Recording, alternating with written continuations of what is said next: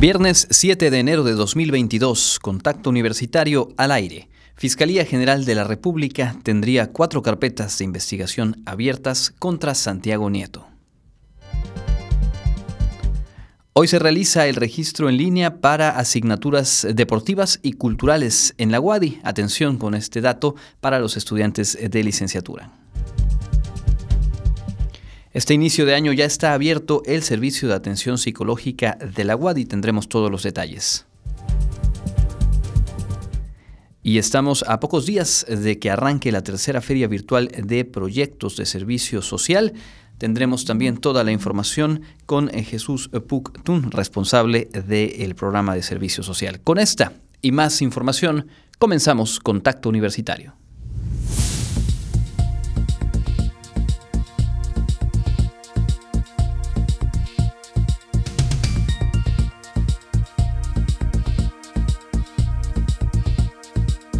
Contacto Universitario. Nuestro punto de encuentro con la información.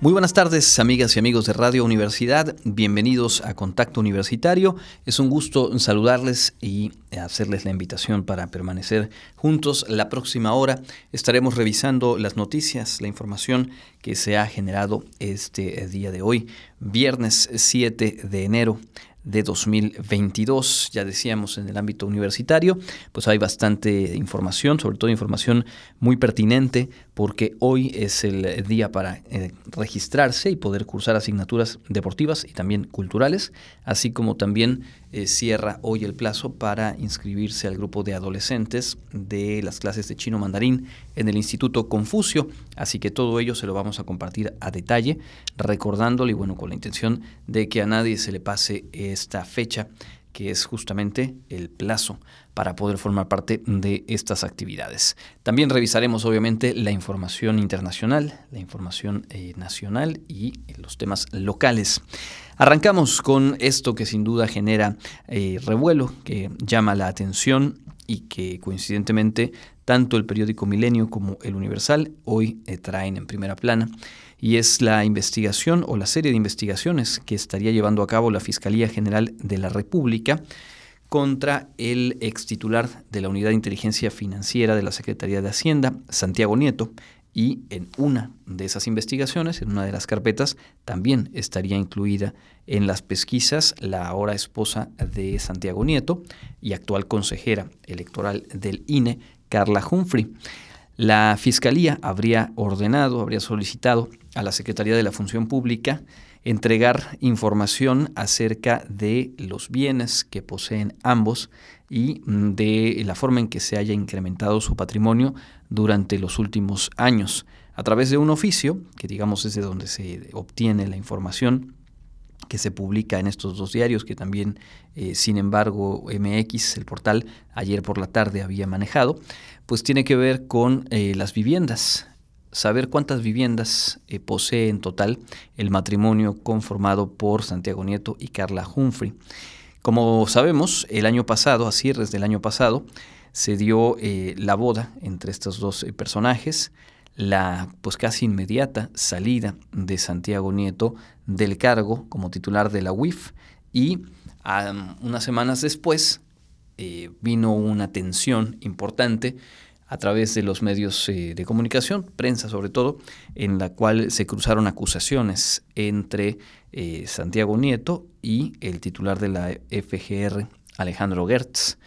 En ambos casos se habla de eh, bienes de enriquecimiento inexplicable, ¿no? y pues se cruzaron estas acusaciones, filtraciones de que durante su gestión en la UIF, Santiago Nieto habría estado investigando las propiedades de Alejandro Gertz y también este otra, eh, la contraparte, digamos, de que Alejandro eh, Gertz haría lo propio con la figura de Santiago Nieto. En este caso, pues se avanza porque a través de un oficio, pues se da cuenta de que en efecto se estaría integrando a una carpeta de investigación con ambos cónyuges, Santiago Nieto y Carla Humphrey, y se habla de otras tres carpetas de investigación centradas en la figura de Santiago Nieto.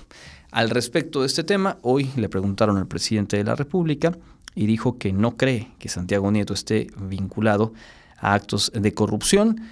Reiteró, justo ayer lo había dicho respecto al caso Lozoya, una vez más expresó confianza en el fiscal, bueno, hoy lo hizo de nueva cuenta. Dijo, así como yo le tengo confianza al fiscal Alejandro Hertz, le tengo confianza a Santiago Nieto y son seguramente procesos que deben desahogarse. Así que por lo pronto continúa, no sé si es un nuevo capítulo o es al menos una eh, segunda o tercera parte de este conflicto que tiene eh, pues bastante tiempo tensiones desde que ambos eran parte de la administración pública actual, desde la UIF, desde la Fiscalía, y obviamente en el momento que se da la salida de Santiago Nieto, pues al parecer se han eh, redoblado apuestas en cuanto a acusaciones o acciones eh, a nivel mediático, por lo pronto, entre ambos eh, personajes. Lo cierto es que uno, Santiago Nieto, ya no es parte de la administración pública como tal, y Alejandro Gertz, bueno, continúa y tiene obviamente desde esa posición probablemente muchas más eh, maneras, recursos, posibilidades de llevar a cabo pues las acciones que, considere eh, pertinentes en medio de esta situación. Interesante en el tablero político cómo también estas piezas continúan moviéndose. Regresaremos sobre otros asuntos nacionales un poco más adelante.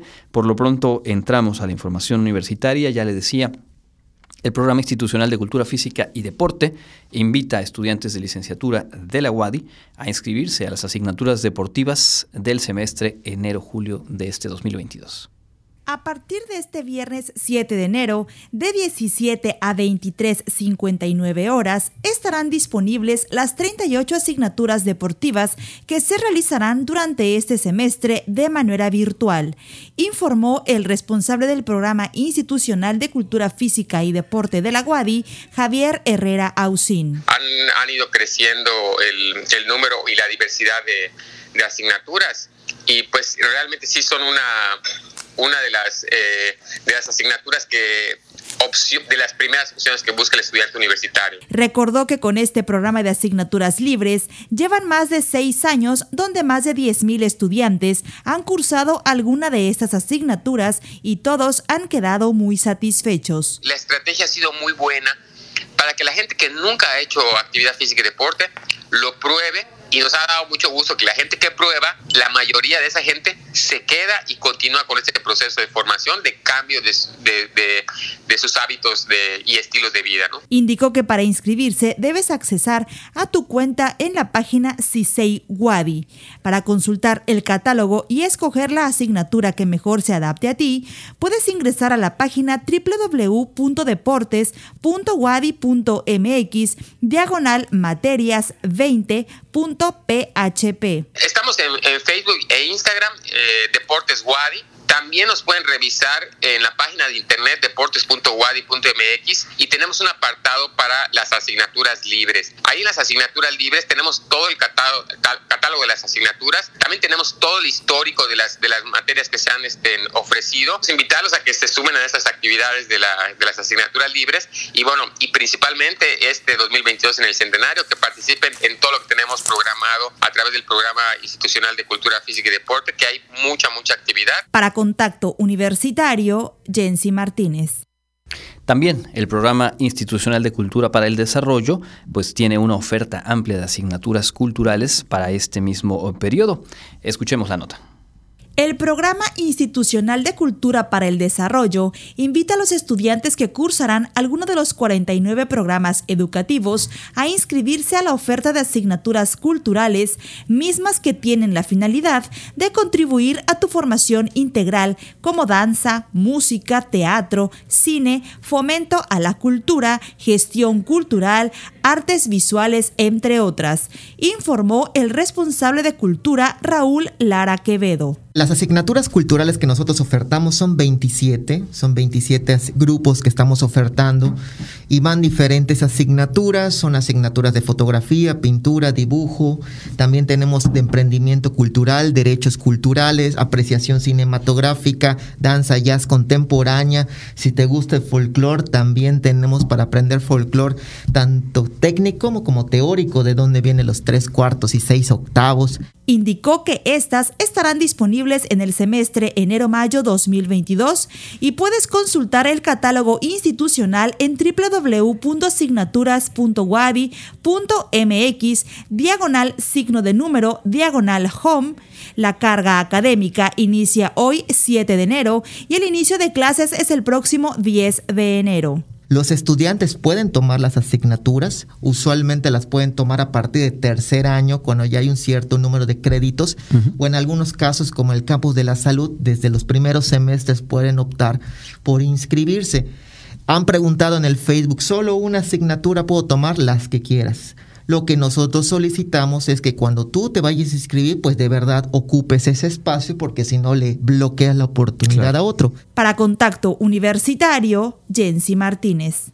Bueno, pues ahí está la información. Es justamente hoy cuando deben registrarse estudiantes de licenciatura que, de acuerdo con su avance en el plan de estudios correspondiente, ya puedan cargar materias libres. Está la oferta deportiva, la oferta cultural. En otros asuntos, hablando de convocatorias y de plazos que ya están eh, cerrando, el Instituto Confucio tiene abiertas las puertas para quienes quieran iniciar o retomar estudios de chino mandarín. El Instituto Confucio de la Universidad Autónoma de Yucatán extiende a toda la población la invitación para ser parte de su comunidad de aprendizaje con dos convocatorias para sus cursos de chino mandarín correspondientes al periodo enero-junio 2022. La directora ejecutiva del instituto, Pamela Cristales Ancona, detalló que la primera convocatoria se trata del diplomado en chino mandarín, el cual dio inicio a su proceso de registro el 5 de enero y finaliza este viernes 7 dijo que este diplomado iniciará sus actividades el 18 de enero y contará con 8 niveles y 96 horas por curso. Por otro lado, también se oferta el programa de adolescentes de 12 a 16 años, el cual finalizará su proceso de inscripciones el próximo 10 de enero. Los cursos darán inicio el día 18 de enero con un total de 9 niveles y 30 horas de duración en cada uno todos aquellos jóvenes que quieran convencer a sus papás o papás que quieran que sus hijos inicien este 2022 con una nueva actividad. Tenemos los cursos de chino y estos tienen nombre de ciudades chinas. Entonces, el curso al que les invitamos el día de hoy se llama Beijing y tiene una duración de enero a junio. Únicamente es una vez a la semana, los días martes de 4 de la tarde a 5.30 y es una modalidad virtual, precisamente para mantener a los jóvenes tranquilos en casa, sanos y por supuesto porque es posible aprender chino dedicando solamente un par de horas a la semana. Agregó que ambos cursos continuarán en modalidad virtual. Además, considerando los efectos de la pandemia por la COVID-19, el Instituto Confucio de la UADI seguirá ofreciendo un descuento del 20% en sus cuotas. Para más detalles de las convocatorias, se pueden consultar a través de la página www.institutoconfucio.wadi.mx o en el Facebook del Instituto Confucio Wadi. Para Contacto Universitario, Clarisa Carrillo. Bien, en otros asuntos, en la Facultad de Psicología se cuenta con un espacio que brinda atención a la salud mental de la comunidad universitaria. Y este inicio de año vale la pena, créame, vale mucho la pena tomar el dato y eh, construir nuestro bienestar integral. El Servicio de Atención Psicológica de la Facultad de Psicología de la Universidad Autónoma de Yucatán retomó sus actividades el pasado 4 de enero. Este brinda el servicio de consulta psicológica clínica a la comunidad en general. Asimismo, atiende a derechohabientes del Departamento de Salud de la UADI. Este servicio tiene el objetivo de procurar espacios donde el estudiante tenga la facilidad de aplicar los conocimientos y formarse para el ejercicio profesional, a la vez que cubre con la gran demanda de apoyo psicológico a la comunidad. Brinda servicios como valoraciones psicológicas, estudios de orientación vocacional, psicoterapia individual, infantil y adultos, familia y pareja, atención a víctimas, terapia grupal y talleres diversos.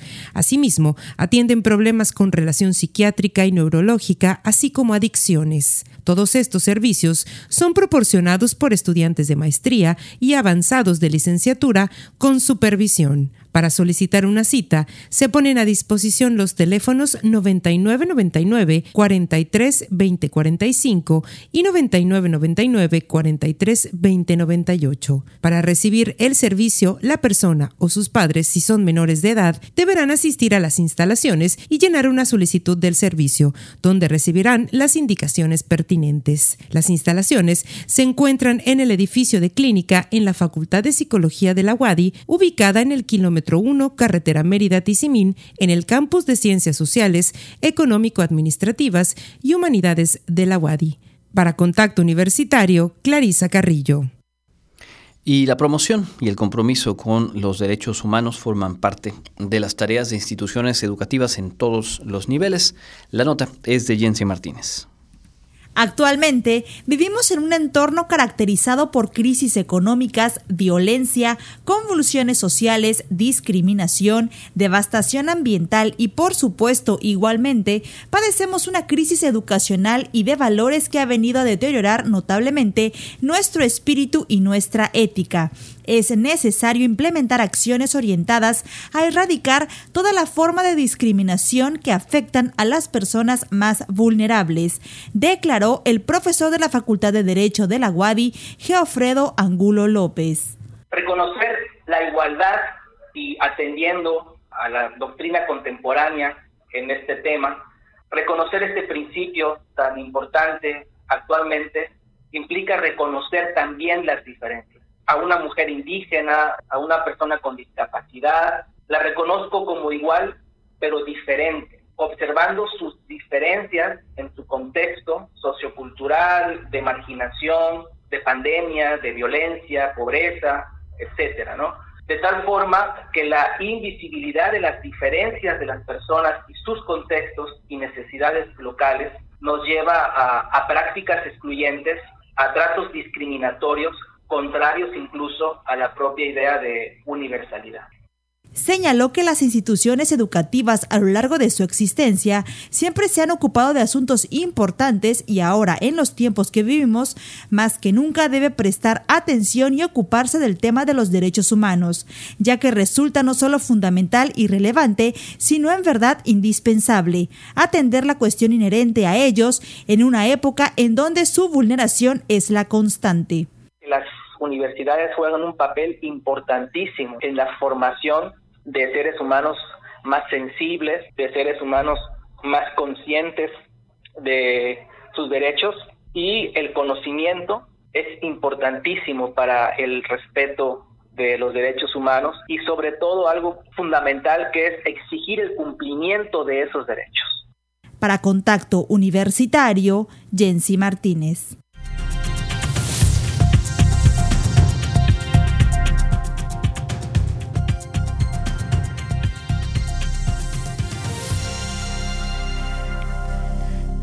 Continuamos en contacto universitario, ya en el espacio de entrevista. Como les habíamos anticipado, está ya muy cerca de arrancar la tercera feria virtual de proyectos de servicio social en nuestra casa de estudios y queremos eh, conocer a detalle lo que va a realizarse durante varias jornadas, pero también eh, pues la utilidad, el aporte que tiene el servicio social en la formación de los estudiantes y también lo que los propios estudiantes llevan a diferentes instituciones y proyectos. Por eso nos da mucho gusto recibir en cabina al psicólogo Vivian Puctun, responsable del programa de servicio social.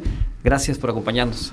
¿Qué tal Andrés? Buenas tardes, gracias por la invitación, gracias al equipo y saludos al auditorio que nos está escuchando.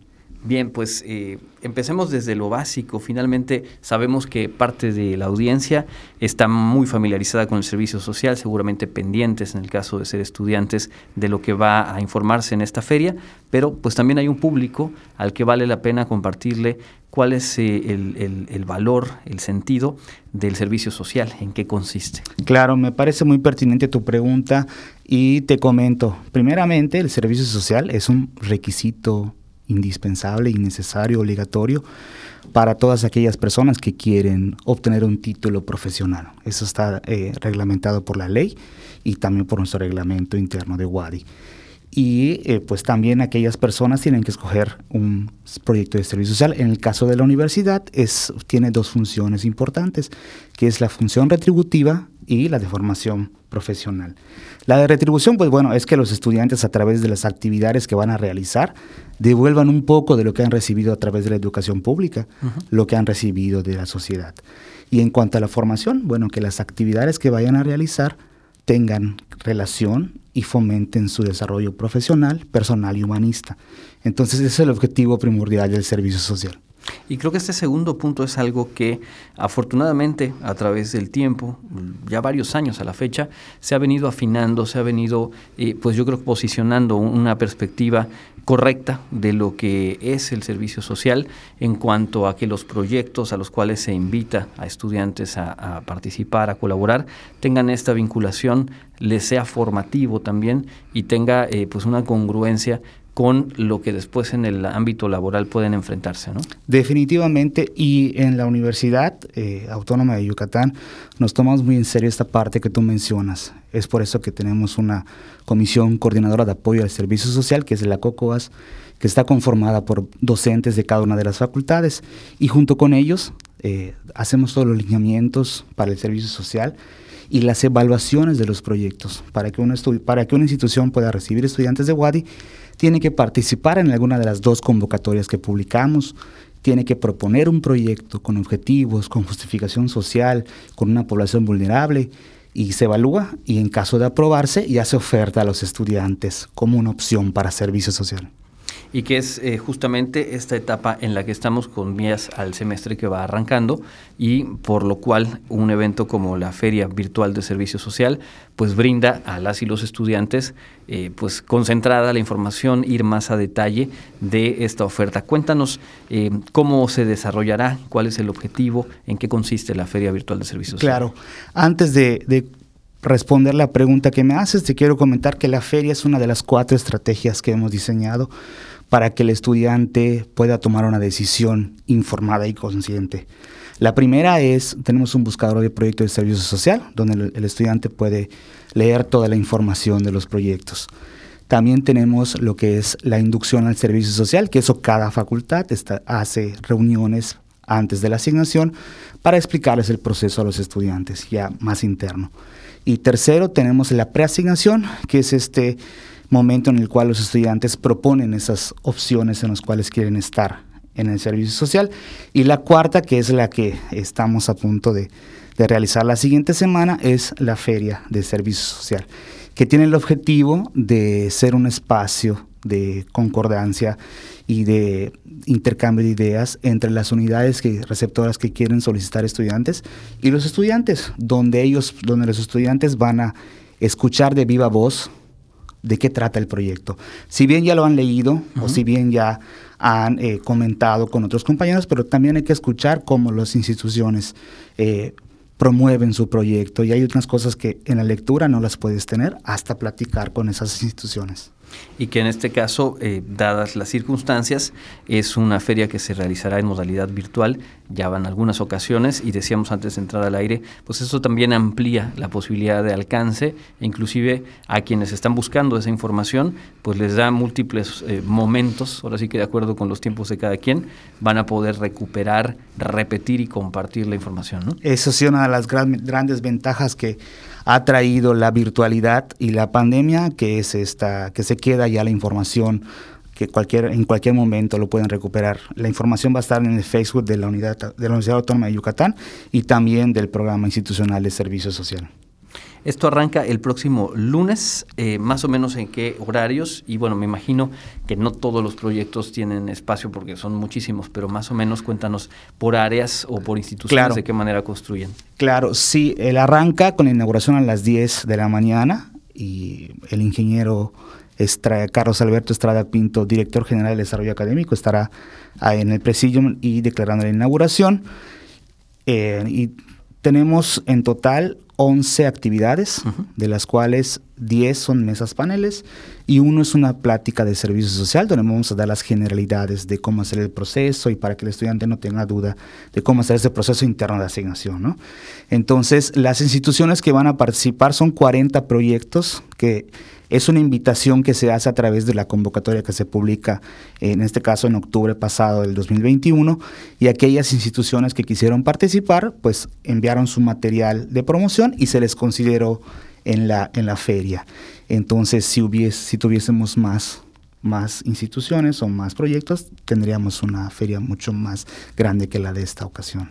Perfecto, entonces digamos que para quienes están ya en, el nivel de avance de, los diferentes programas y que ya están en la opción de realizar servicio social, nos decías, el, primer canal es este buscador para conocer los proyectos, revisarlos a detalle. ¿Cómo llegamos a ese buscador? ¿En dónde lo pueden ubicar? Claro, este buscador, bueno, está publicado en el Facebook del PROIS, del Programa Institucional de Servicio Social, y también lo pueden localizar en la página oficial de la universidad, en el apartado, en la pestaña de estudiantes, encontrando la pestaña de Programa Institucional de Servicio Social. Porque bueno, están justo a tiempo ahora, si nos están escuchando estudiantes, pues tienen el fin de semana para revisar y muy probablemente a lo largo de, los próximos días en la feria virtual, el proyecto al que les interese sumarse esté dentro del programa y puedan entonces ir por información más a detalle. Esto entonces, a partir del lunes a las 10 de la mañana, ya toda la programación se puede consultar también a través del Facebook. Sí, también se puede consultar en el Facebook y también en la página web de, del, del Programa Institucional de Servicio Social.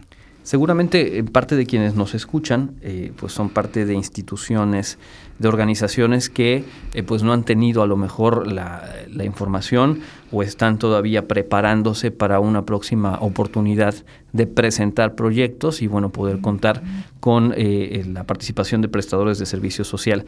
Más o menos en qué tiempos se vuelve a abrir la convocatoria. Claro, en la convocatoria hacemos dos publicaciones al año que generalmente se publica en octubre, el pasado que es en el que estamos todavía, y aproximadamente entre el mes de abril y mayo hacemos la convocatoria de publicación.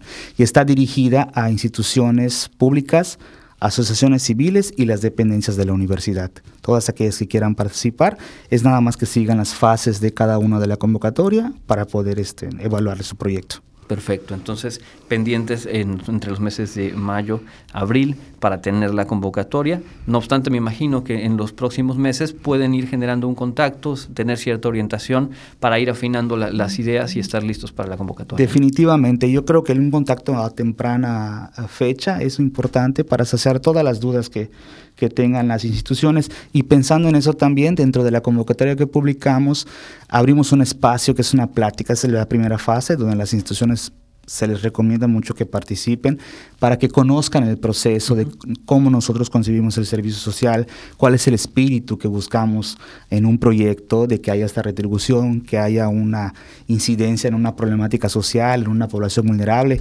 Vaya, les explicamos todo el proceso y cada uno de los detalles de los apartados de un proyecto de servicio social. Perfecto, pues no sé si hay algo más que quisieras agregar, lo que yo te pediría si es recapitular la información del Facebook, la página donde se pueda tener o recuperar parte de lo que hemos estado aquí comentando. Claro, sí, eh, es un mensaje a los estudiantes que están próximos a hacer el servicio social, que se acerquen a sus facultades, a los responsables de servicio social, que no se queden con ninguna duda, la información es, es crucial para que ellos puedan tomar una decisión pensada y sentida. Y si estoy seguro que si hacen esto, el servicio social va a ser una bonita experiencia. Eh, la siguiente semana, del 10 al 14 de enero, iniciamos con la tercera feria de virtual de servicio social. La información la pueden revisar en el Facebook de institucional del programa de servicio social, que es arroba wadiprois con doble S, que es Programa Institucional de Servicio Social, y también en nuestra página web que está en el apartado de, de, la página oficial de Wadi, en el apartado de estudiantes y buscar el programa. Ahí también está toda la información. Y también pueden comunicarse directamente con su servidor de lunes a viernes de 8 a 2.30 al teléfono 9300 130 extensión 74315 les, de verdad, les pido que llamen, no se queden con ninguna duda, porque es, es importante no tener ese tipo de incógnitas. Cierto, y la verdad es que todos quienes hemos pasado por el servicio social, ahora que lo decías de verdad, este asunto de que pueda ser una buena experiencia, que sea algo que te enriquezca, donde sientas que aportas, donde además te sume a tu formación, eh, se vuelve clave. Ustedes hacen todo este trabajo previo, pero obviamente esta última etapa de información ya directa es la que seguramente determina que eso se termine de concretar, ¿no? Efectivamente, así como dices, de nuestra parte ponemos la mesa para que tengas todas las herramientas para tomar una decisión adecuada y pues nada más habría que contar con que el estudiante siga esa, haga su parte también, ¿no? Perfecto, pues ahí está entonces la invitación hecha y, te agradecemos mucho haber estado con nosotros. Éxito, estaremos pendientes a lo largo de la próxima semana. Al contrario, gracias por la invitación y nos vemos en la feria la siguiente semana es el psicólogo Vivian Puctun, responsable del programa de servicio social de nuestra universidad, a partir de lunes a las 10 de la mañana, esta tercera feria virtual de proyectos de servicio social. Nosotros vamos a hacer una pausa, lo hacemos como cada tarde escuchando la actualización en la información sobre el clima.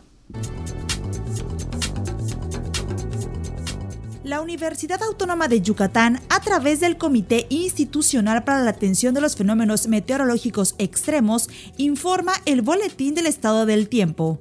El pronóstico para el día de hoy, en la zona Mérida, centro y oeste, la temperatura máxima oscilará de entre los 31 a los 33 grados Celsius y la temperatura mínima de entre los 18 a los 20 grados Celsius, cielo mayormente despejado.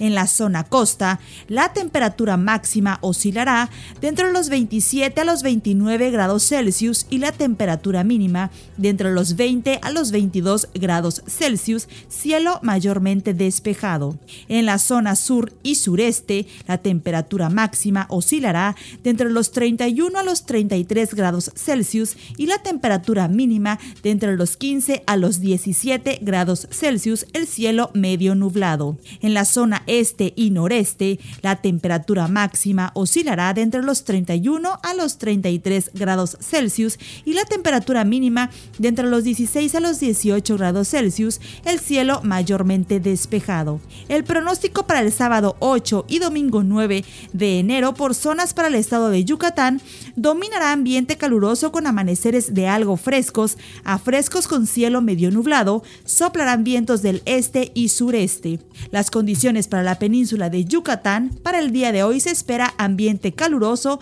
con cielo medio nublado, soplarán vientos del este y sureste y este y noreste, esperándose que las temperaturas máximas oscilen entre 26 a 33 grados Celsius en las primeras horas de la tarde y las temperaturas mínimas sean de entre 14 a 23 grados Celsius en el amanecer del día sábado. El pronóstico para el día sábado 8 y domingo 9 de enero para la península de Yucatán dominará ambiente caluroso durante el día, con amaneceres de algo frescos a frescos con cielo medio nublado, con potencial de ocurrencia de lluvias en el sur y sureste de la zona, soplarán vientos del este y sureste. Para contacto universitario, Jensi Martínez.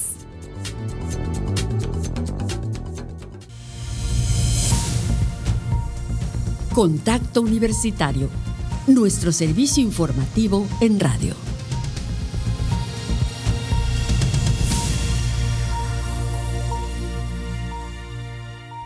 Son las 14 horas con 36 minutos. Continuamos en contacto universitario. Hemos platicado en la primera media hora de eh, pues que hoy es el día, la fecha de registro para estudiantes de las licenciaturas de la UADI que quieran cursar asignaturas deportivas o culturales como parte de su plan curricular.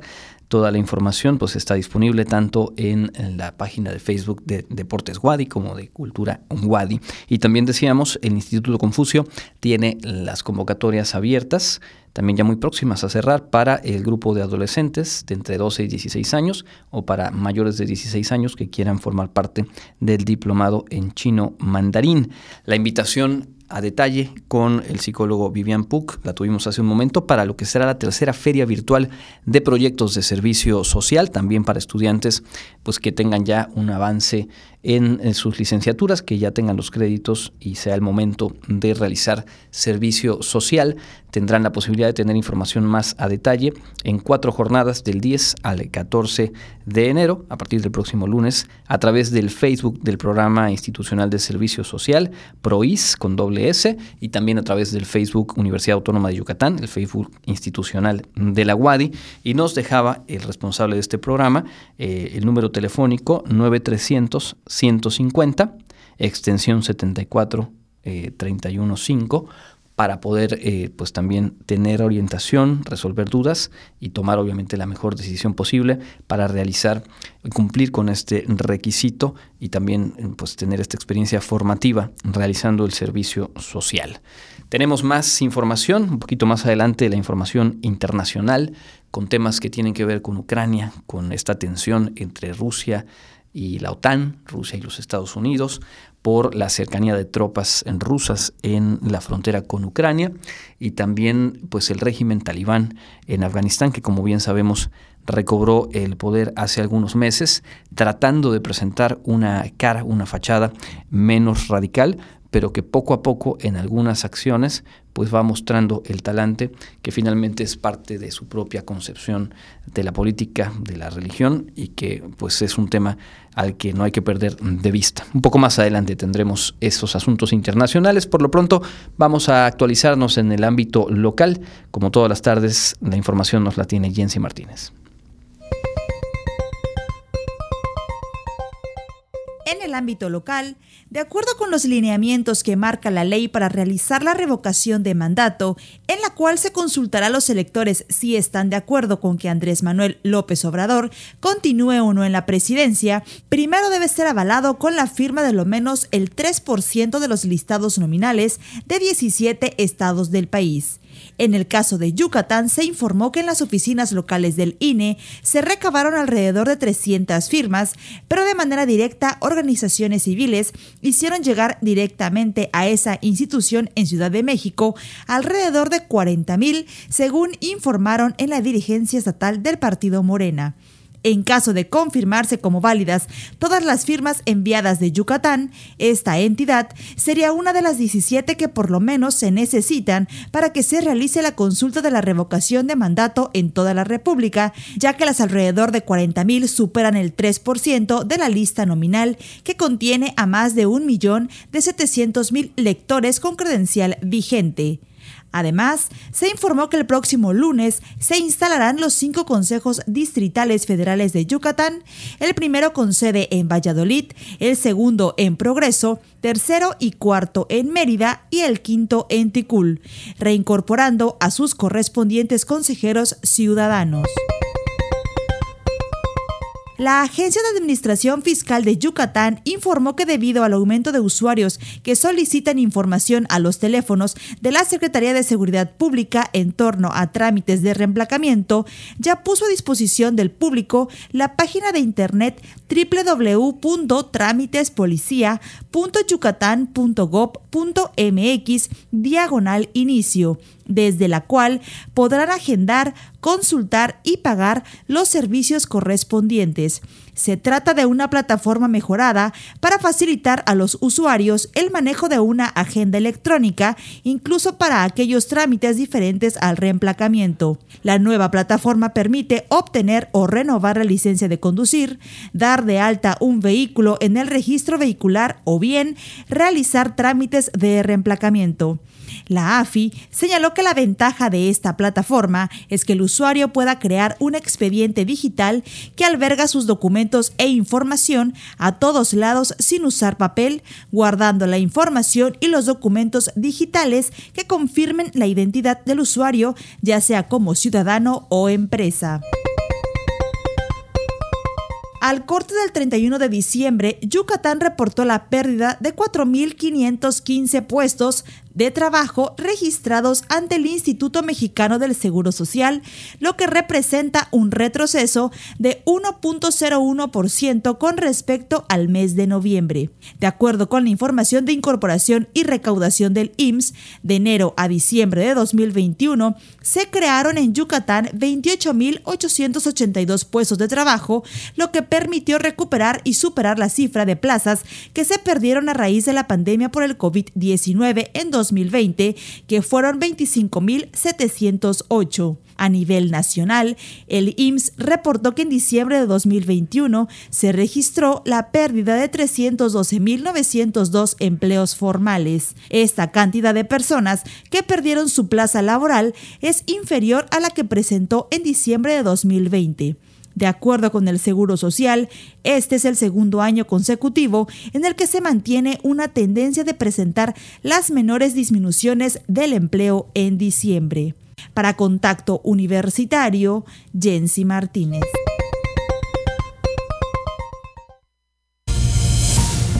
Entra en contacto 99 99 24 92 14 y WhatsApp 99 99 00 22 22. 14 horas con 43 minutos, información nacional aquí en Contacto Universitario. Bueno, lamentablemente ayer hablábamos de este eh, pues hallazgo o, esta señal, este mensaje, este pues, desafío de parte de grupos de crimen organizado en Zacatecas que dejaron una camioneta a primeras horas de, del día de ayer en la Plaza de Armas, la plaza principal, justo enfrente del Palacio de Gobierno, la sede del Poder Ejecutivo Estatal, ni más ni menos. Y bueno, eh, a lo largo de la tarde, noche de ayer, se confirmó que fueron 10 cuerpos los que estaban al interior del vehículo, 10 cuerpos de personas sin vida, y también se dio a conocer por la noche que ya había detenidos respecto a este asunto. Esto fue en Zacatecas y fue ayer. Hoy, eh, en la información nacional, llama la atención que eh, en una carretera en, estatal en Veracruz, entre Isla Los Tuxtlas y la autopista Latinaja Cozoleacaque, se eh, pues fueron hallados cuerpos de nueve personas en el entronque de esta carretera. De acuerdo con datos del periódico Milenio, los cadáveres corresponden a siete hombres y dos mujeres abandonados, acompañados de una cartulina que tendría un mensaje en contra del secretario de gobierno estatal. Eh, la Secretaría de Seguridad Pública informó que eh, pues ya hay un operativo para dar con los responsables y que habrá participación de los niveles tanto municipal como estatal y federal. Señalaron que este tipo de acciones es una reacción por los resultados de los trabajos de combate a la delincuencia que se realizan en la entidad. El gobernador de Veracruz, Cuitláhuac García, al igual que le hizo ayer el gobernador de Zacatecas, Monreal, eh, bueno, pues advirtió Cuitlagua García que no permitirá actos de venganza entre grupos delincuenciales que atenten contra la tranquilidad de la sociedad veracruzana. Dijo, vamos a ir tras todos ellos sin distingo. Estuvo en un mensaje colocado en redes sociales, en un video, eh, pues acompañado por representantes de fuerzas estatales y federales de seguridad, así como la fiscal general de aquel estado. Aseguró que ya hay un reporte claro y los indicios que permitirán investigar y dar con los responsables de este multihomicidio. Esto fue hoy en Veracruz y no es distinto a lo que ha venido ocurriendo durante semanas, eh, pues en días recurrentes en diferentes partes del país, particularmente Zacatecas, lo decíamos ayer, ha representado o ha presentado un incremento importante en el número de homicidios a lo largo del año pasado.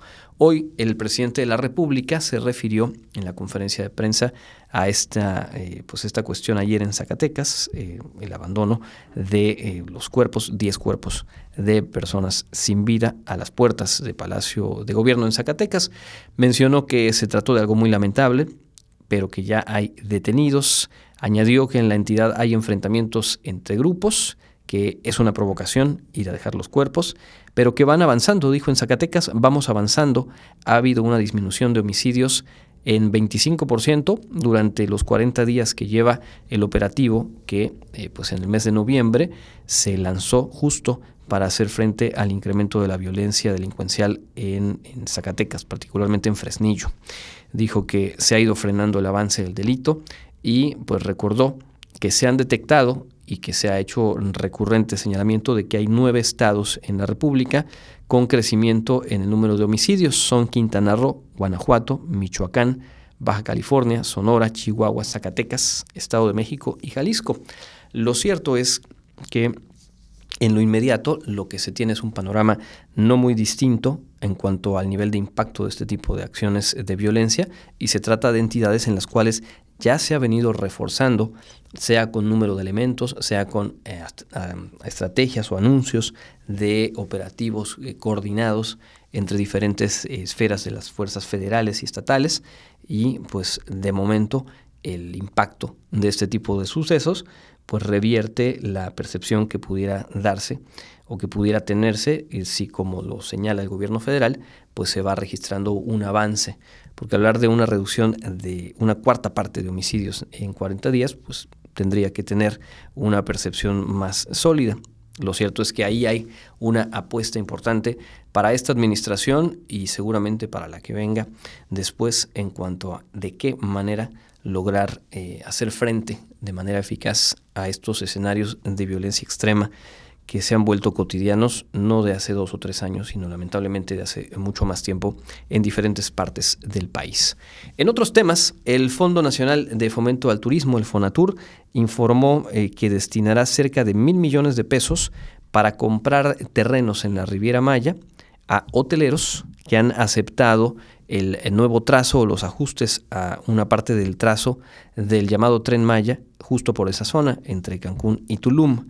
Em, son terrenos que se encuentran en posesión de empresarios hoteleros. Hace un par de días el presidente hizo la referencia de que se estaba eh, pues volviendo a trazar la ruta y que esperaba y que hacía un llamado a los hoteleros para que aceptaran esta propuesta. Se han ido dando más detalles y Rogelio Jiménez Pons, titular de Fonatur, indicó pues que todavía falta revisar algunas variables y que pudiera ser una cifra menor la que termine invirtiendo el gobierno federal para comprar una parte de los terrenos por los cuales estaría trazando la ruta por donde eventualmente pasaría el tren.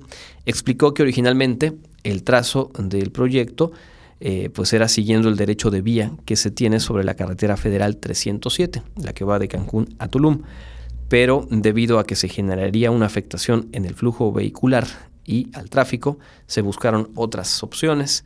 Señaló que ante el diálogo que se sostuvo con la Asociación de Hoteles de la Riviera Maya, pues se encontró que una de las opciones es que el tren pase por los terrenos que están en su posesión y que se encuentran en paralelo a la autopista, por lo cual estarían ya cerca de tener un consenso completo para que se haga de esta manera y bueno, esto traerá la responsabilidad o el compromiso del gobierno federal de invertir recursos para poder eh, compensar o adquirir esos eh, terrenos.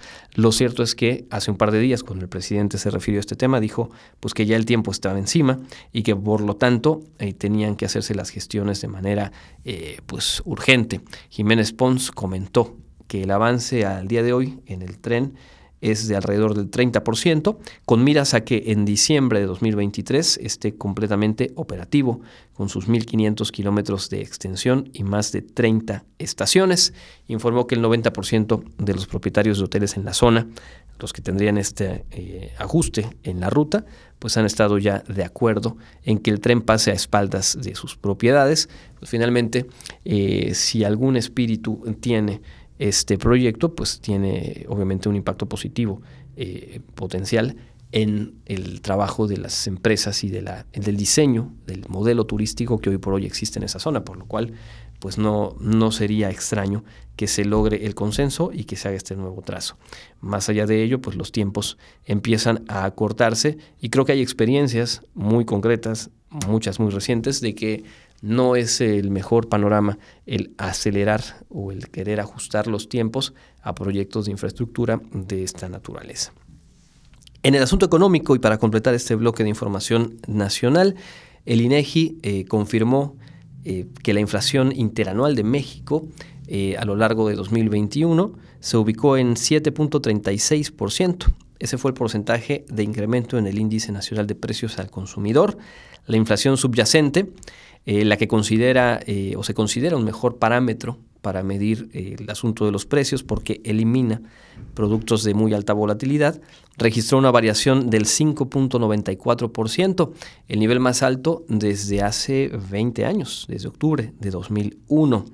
A mediados de diciembre, el Banco de México elevó una vez más la tasa de interés referencial por arriba de lo que esperaba el mercado para llevarla al 5.50%, la tasa de interés como una estrategia, como una acción para hacer frente a esta eh, crecida de la inflación.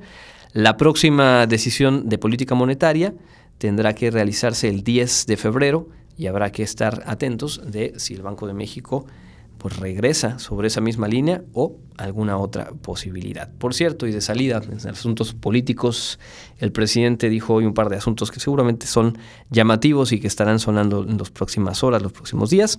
Por un lado se refirió al avión presidencial y dijo que hay algunas propuestas de empresas que proponen intercambiar el llamado avión presidencial por helicópteros que podrían ser utilizados para combatir incendios forestales.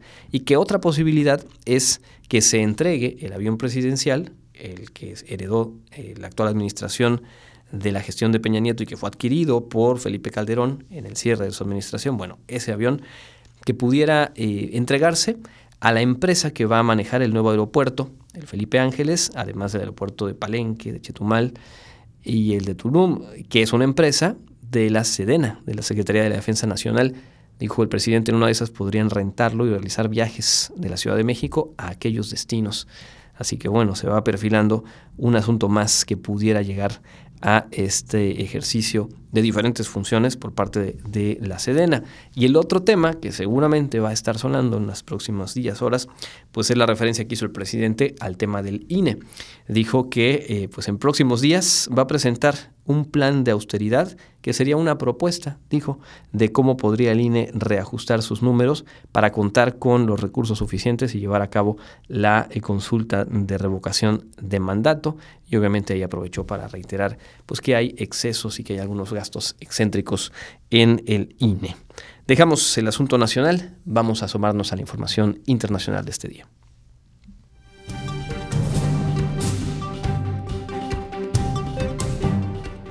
Y en el ámbito internacional, el jefe de la Organización del Tratado del Atlántico Norte consideró el viernes que el despliegue militar de Rusia en la frontera con Ucrania plantea un riesgo real de conflicto y que la Alianza Atlántica debe prepararse a un fracaso de las gestiones diplomáticas. Tras una reunión con los ministros de Relaciones Exteriores de la organización, el secretario de la OTAN, Jens Stoltenberg, advirtió que el riesgo de conflicto es real. Las acciones agresivas de Rusia socavan seriamente la seguridad en Europa.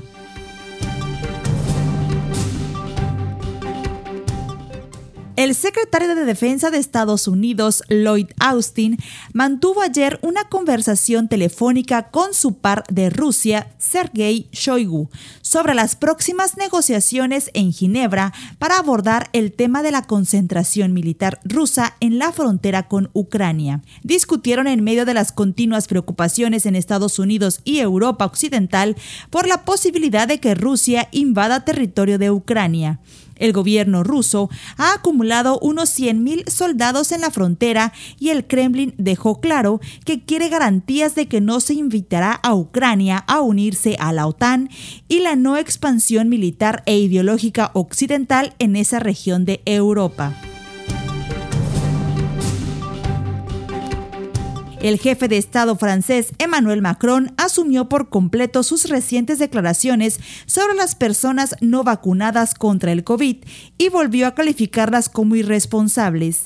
A mí, lo que me impresiona es la situación sanitaria en la que estamos. La verdadera fractura del país es esta, cuando algunos hacen de su libertad que se convierta en una irresponsabilidad, un eslogan, declaró el mandatario. A tres meses de las elecciones presidenciales, algunos observadores consideran que con esta polémica, Macron intenta aglutinar detrás de él a los partidarios de la vacunación e imponer el tema de la pandemia de COVID-19 en una pre-campaña electoral electoral protagonizada por los temas de derecha, migración e inseguridad. En Afganistán, el régimen de los talibanes ordenó colgar carteles en las tiendas de Kabul para advertir que las mujeres deben llevar jihad. Los carteles fueron publicados por el Ministerio para la Promoción de la Virtud y la Prevención del Vicio y en breve texto afirman que según los principios de la Sharia, las mujeres deben llevar jihad sin precisar si se trata de un mero pañuelo o de una prenda que cubra todo el rostro. Un portavoz del gobierno señaló que es una forma de alentar a mujeres musulmanas a cumplir la ley, pero eso no quiere decir que si una mujer no lo sigue a rajatabla vaya a ser castigada o golpeada. Desde que los talibanes retomaron el control del país en agosto pasado, se han declarado más moderados que durante su primer mandato, aunque han establecido medidas para imponer su visión del Islam, como la obligación de que cualquier mujer que desee viajar largas distancias debe estar acompañada por algún hombre de su familia más cercana. Para Contacto Universitario, Jensi Martínez.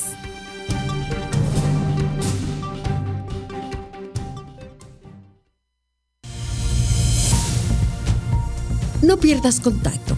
Te esperamos de lunes a viernes a las 6.30 y 14 horas.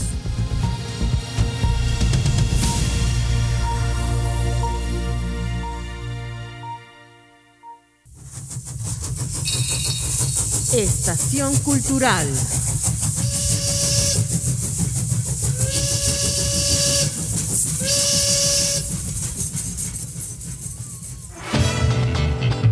Hola amigos de Radio Universidad, bienvenidos a Estación Cultural. Soy Jorge Eduardo Rosado y les invito a viajar a través de la historia, los lugares, los rostros y los nombres que han inspirado e impulsado el conocimiento, la cultura y el arte en nuestra institución.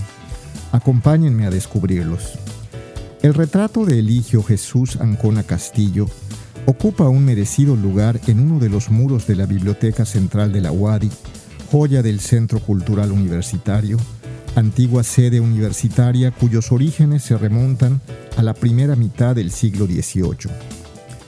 Ancona Castillo fue un destacado maestro, abogado, escritor, historiador, periodista y político Nacido en Mérida, Yucatán, el 30 de noviembre de 1835, es considerado uno de los grandes defensores de la República y una de las principales plumas de Yucatán del siglo XIX.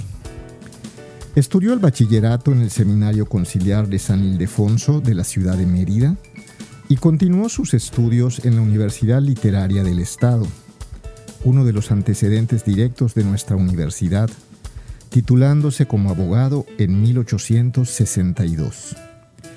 Eligio Ancona fue regidor del Ayuntamiento de Mérida, puesto al que renunció al inicio del Segundo Imperio Mexicano. Republicano convencido, criticó al régimen de Maximiliano, escribiendo y dirigiendo el periódico La Píldora, el cual fue pronto censurado.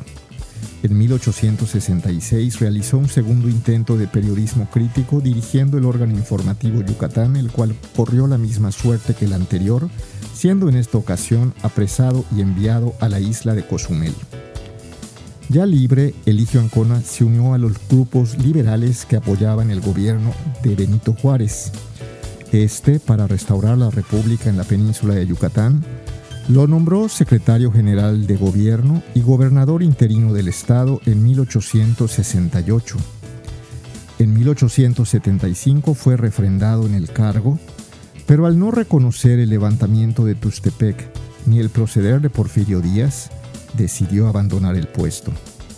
Más tarde fue nombrado magistrado del Tribunal de Circuito de Yucatán y en 1891, gracias a su experiencia, fue designado magistrado de la Suprema Corte de Justicia de la Nación. En el ocaso de su vida fue diputado al Congreso Federal en representación de Yucatán y miembro de la Sociedad de Geografía y Estadística. En el campo literario es recordado por sus novelas históricas entre las que se encuentran La Cruz y la Espada, La Mestiza y los Mártires de la Náhuac, aunque su obra más conocida es de naturaleza académica. Se trata de su célebre Historia de Yucatán, desde la época más remota hasta nuestros días, publicada entre 1878 y 1880 en cuatro volúmenes. Dos años después de su muerte, la legislatura de Yucatán lo declaró benemérito del Estado y acordó colocar su nombre en letras de oro en uno de los muros del Salón de Sesiones del Congreso. Murió en la Ciudad de México el 3 de abril de 1893. El 13 de abril de ese mismo año, sus restos mortales fueron exhumados y trasladados a la Rotonda Nacional de las Personas Ilustres. En reconocimiento a sus valiosas aportaciones en el campo del servicio público, la historia y la literatura, así como por su tenaz defensa de la democracia, el gobierno de Yucatán, para honrar su memoria, instituyó la medalla Eligio Ancona, máxima presea del Estado, la cual año con año es otorgada a yucatecos que se hayan distinguido de manera especial en los campos de las artes, las ciencias o las humanidades. Hemos llegado amigos al final de nuestro recorrido de hoy. Muchas gracias por acompañarme y recuerden, Wadi es cultura, cultura para el desarrollo. Soy Jorge Eduardo Rosado y me escuchan ustedes a través de Radio Universidad. Muchas gracias a Jorge y a todo el equipo del Programa Institucional de Cultura para el Desarrollo por esta serie de cápsulas que continuamos obviamente compartiendo con ustedes aquí en Contacto Universitario y en este año del centenario, pues cuanto más valor, por supuesto, recuperar y conocer más acerca de estos personajes, estas figuras emblemáticas, estos lugares de la universidad que forman parte de nuestra historia. Con esto llegamos al final de nuestro informativo. Le agradezco mucho haber estado en sintonía, le agradezco a Norma Méndez hoy en los controles y a todo el equipo que conforma la producción. Le invito para que mañana sábado nos encontremos, retomamos ya las emisiones sabatinas en punto de las ocho y media de la mañana y el próximo lunes arranca el nuevo horario, la emisión matutina en punto de las 8 de la mañana. Ahí le esperamos, por supuesto, con más información. Mi nombre es Andrés Tinoco, que tenga un excelente fin de semana. Le invito a seguir con la programación de Radio Universidad. Contacto Universitario, nuestro punto de encuentro con la información. Una producción de la Coordinación de Comunicación Institucional de la Universidad Autónoma de Yucatán.